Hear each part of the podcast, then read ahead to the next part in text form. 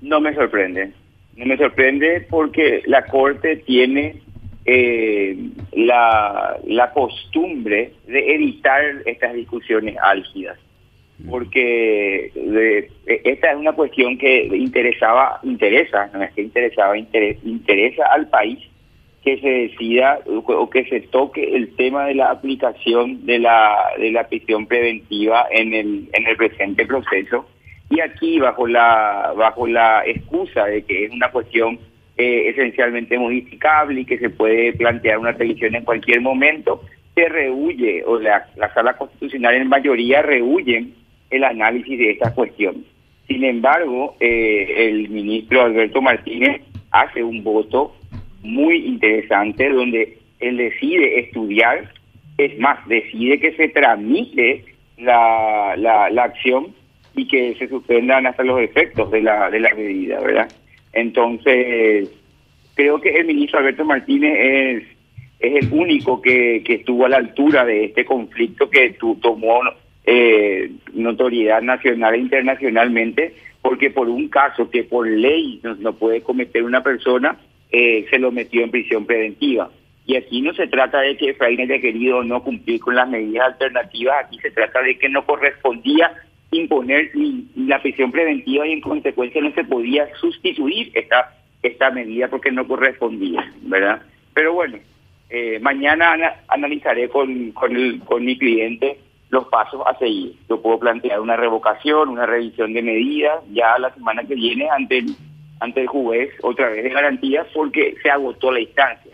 Hemos agotado la instancia nacional y bueno, también tenemos que evaluar iremos o no a, a, estrados internacionales por este tipo de cuestiones. Llevamos ya eh, un buen tiempo desde el 28 de, de enero en prisión preventiva. Doctor, hay una cuestión que planteabas vos cuando se inició todo esto, cuando Efraín eh, fue a prisión preventiva en la agrupación especializada y decías vos que Efraín como que le escuchó más a sus asesores políticos que a su asesor jurídico.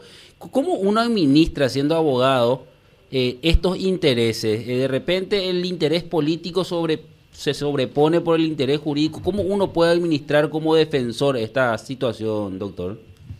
Bueno, ocurre lo siguiente. El, en primer lugar, el, la, pregunta fue bien directa, la de Efraín Alegre. Me dice, doctor, esto tiene una explicación jurídica. Y no, le no tiene absolutamente justificación desde el plano jurídico esta imputación y este procedimiento.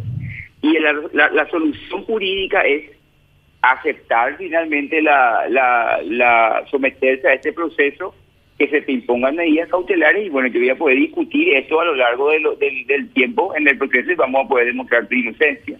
Y ahí es donde él me dice, lo que pasa es que esto políticamente van a utilizar para denostarme todo el tiempo que dure, así dure tres o cuatro años de proceso, permanentemente van a decir que yo cometí un hecho punible de corrupción, cosa que yo no cometí, y el tiempo en el cual jurídicamente vos me puedes resolver este conflicto no es el tiempo político que yo y la reacción política que yo necesito porque esto es político. Si no se explica desde el plano jurídico, se explica si es solamente desde el plano político, me dijo Efraín Alegre.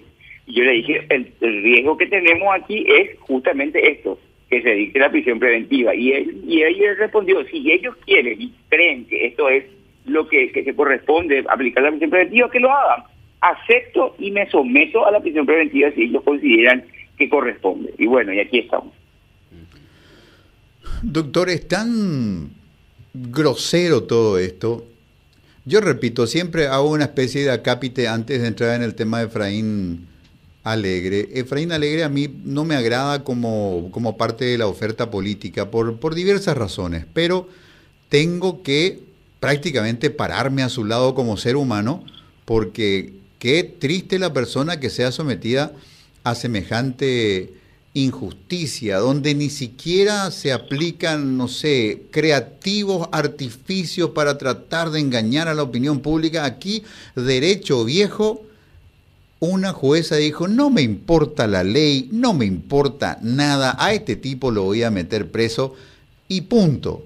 Con lo que no solamente se causó agravio a los derechos de Efraín Alegre como ciudadano, sino que se lastima la, escasa credibilidad que pudiera todavía quedarle al, al sistema político, si se hace tabla rasa con leyes que son de tan simple comprensión que no necesitan de ningún especialista en la hermenéutica jurídica para entender que un candidato no puede ser responsable de las cuentas de una campaña porque eso está estatuido en la ley electoral. Y que un tipo que se presenta a, un, a, cumplir su orden de, de prisión está demostrando que eh, se apega a la ley y que no tiene ningún riesgo de fuga y que debería estar en su casa y que la situación no merita ni que esté preso y que está preso. Es un conjunto de aberraciones que agravian a toda la sociedad, desde los que creen que Efraín Alegre es un héroe nacional o es el mejor candidato de la oferta política, hasta tipos como yo que dicen, y ahí Efraín Alegre, pero es tan fea la injusticia que han cometido eh, alrededor de, su figura, que el agravio excede su persona para convertirse en una señal del deterioro de la justicia paraguaya, de la desvergüenza de la justicia paraguaya. Así mismo es. Y hay que pensar que esto no es Efraín Alegre, esto le, puede, le pasa y le pasa, le puede pasar y le pasa a diario a todos los conciudadanos que, que sufren la mala praxis eh, fiscal y judicial, ¿verdad? Este tema del abuso de la prisión preventiva y el imputar y pedir medidas como si fuera que siempre están reunidos los presupuestos del, de la prisión preventiva es, es, es el pan diario de todos los ciudadanos y de la mala praxis del Ministerio Público homologada por el Poder Judicial.